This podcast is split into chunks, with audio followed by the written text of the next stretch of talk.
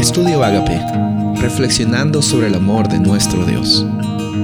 El título de hoy es El poema del siervo sufriente, Isaías 53, 4 y 5.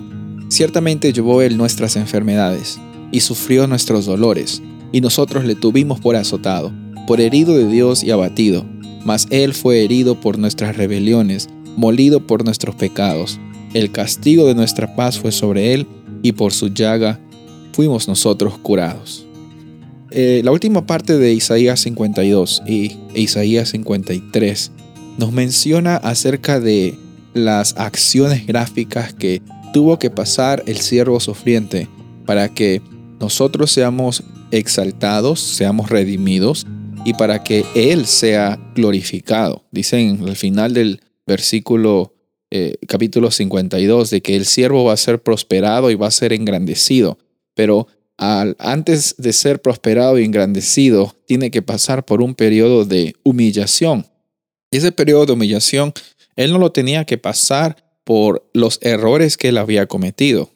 Vemos de que en el versículo 4, Isaías nos muestra una forma muy clara de que la culpa y la enfermedad y el pecado que Jesús cargó como siervo sufriente fueron nuestras culpas, nuestros pecados, nuestras enfermedades.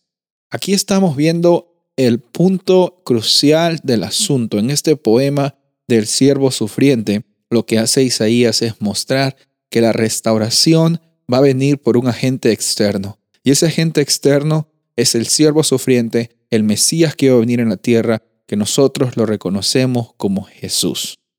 Vemos de que por lo que Él hizo, es que nosotros tenemos la oportunidad de acceder a la salvación. Yo me pregunto entonces por qué es que tantas veces pensamos que la salvación consiste en lo que nosotros hacemos.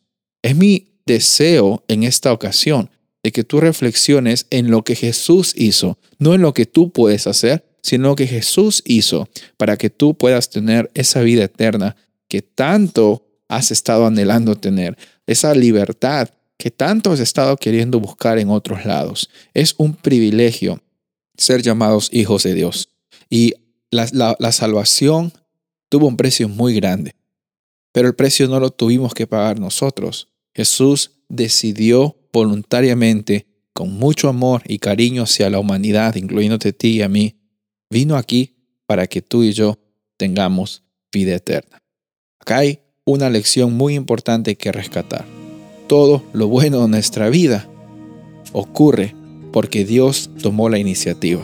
En esta ocasión te invito a que reconozcas la iniciativa de Dios en tu vida, en las situaciones que estás pasando, en los deseos, anhelos que tienes para tu futuro y recuerda de que Dios siempre está allí y Él estuvo, está y estará dispuesto a mostrarte que caminar con Él es caminar con esperanza. Soy el pastor Rubén Casabona y deseo que tengas un día bendecido.